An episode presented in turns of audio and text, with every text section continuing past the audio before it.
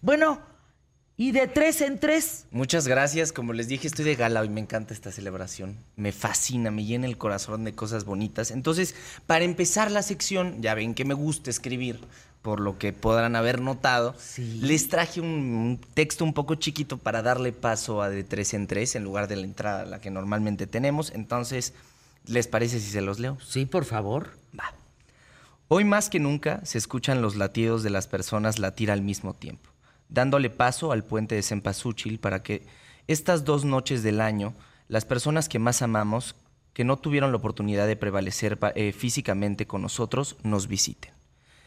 Reviviendo la vida de los fallecidos, montamos un altar de siete niveles, honrando la vivencia y, y placeres que más disfrutaron a lo largo de su estancia física. Hago alusión a una de las tradiciones mexicanas más bellas y más ciertas que dice que la, que la muerte definitiva no es cuando tu cuerpo se desprende de tu alma, sino la última vez que alguien menciona tu nombre. Es muy hermoso eso. La primera vez que yo oí algo así, se lo oí a Guillermo Arriaga, hablando de una de sus novelas. Uno no muere mientras los vivos se acuerden de ti. La canción, Santiago. Le damos paso a la canción hablando de los vivos se acuerden de ti. Pues tenemos una canción de la representativa eh, película Coco. Eh, no es la de Recuérdame, porque la verdad, la verdad, pues como dicen en la película, todo mundo canta Recuérdame. Entonces les traje la última canción que cantan en la película. Es una canción que a mí personalmente me llega mucho al corazón por la historia, por todo lo que cuenta la película y cómo cierra, cómo le da cierre a los personajes. Se me hace una forma muy bella y muy poco antes vista en Disney, porque es muy fuerte, la verdad. Eh, no se las quiero spoilear, pero hay una escena donde están en el, en el, eh, en el venue, en el escenario donde va a cantar eh, De la Cruz, que es uno de los personajes principales. Y pasa ahí una situación en donde pues no, no, no, les quiero contar más porque si no la han visto, bueno, claro, es de las películas más vistas de, de la cultura pues, de hoy en día, pero si no la han visto no se las quiero contar. Entonces le doy paso, por favor, a eh, El latido de mi corazón.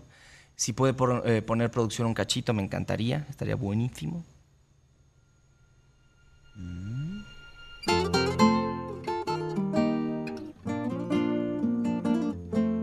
Dirás que es raro lo que me pasó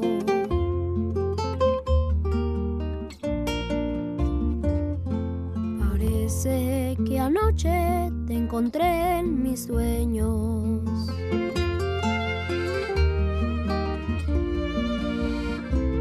Las palabras que dije se volvieron canción, versos que tuyos son y el recuerdo nos dio.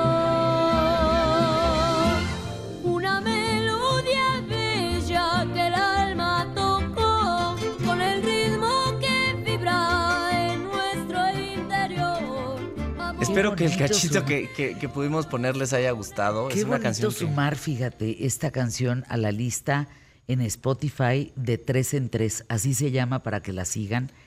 Qué gusto, porque es un es de las no es la principal dijiste, ¿verdad? De Coco. De Coco no, la de Recuérdame. Es la de Recuérdame, pero el latido de mi corazón es preciosa, a mí Me fascina, la verdad. Me, llena el corazón de buenas vibras y como como les dije, y lo repito porque de verdad lo siento, siento mi corazón pleno y muy lleno en estas celebraciones. Me, causan eh, muchos sentimientos, sentimientos muy bonitos, no sentimientos tristes o algo por lo parecido. A, ti también, a mí me causan cosas muy bonitas. Pero esta creencia mexicana de que tenemos la oportunidad dos noches al año de que estas personas que no pudieron, como dije, prevalecer físicamente, nos visiten y estén conviviendo con nosotros, aunque sea en el más allá, me, me, toca profundamente el corazón.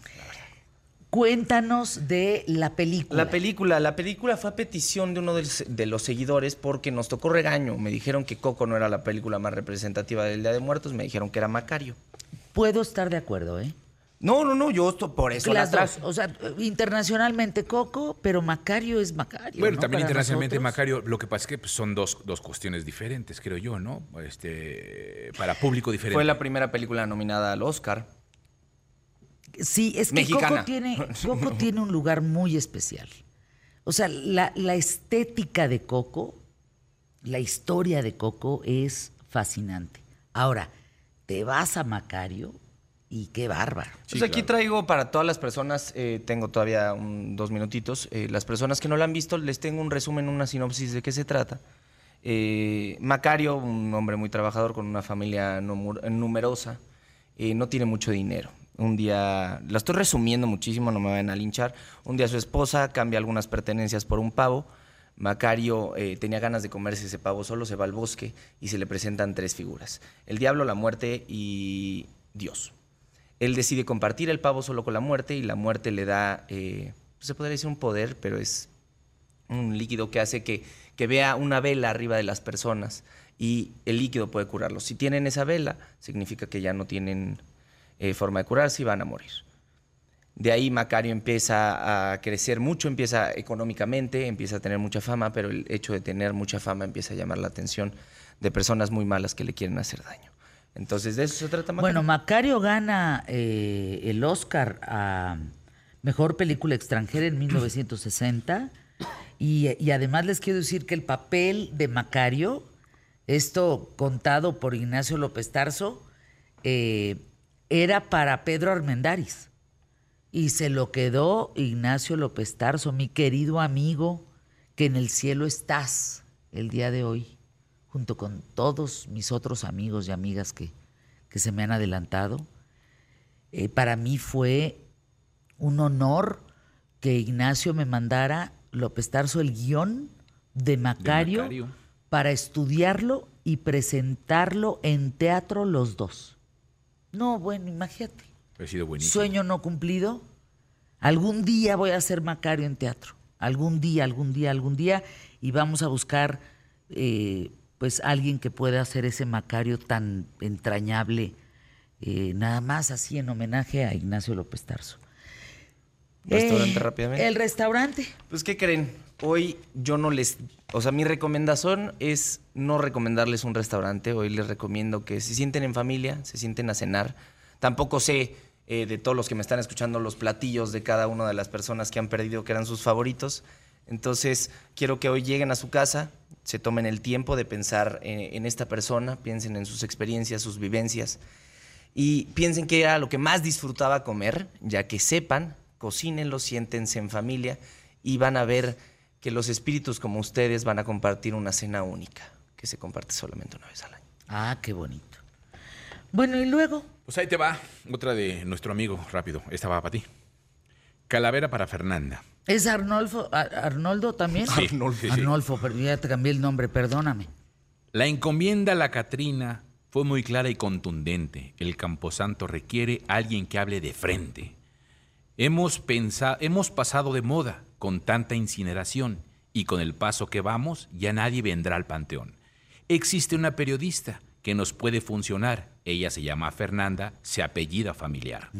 Es muy capaz de venderte ojales para botones y si ella nos promueve, habrá clientes a montones.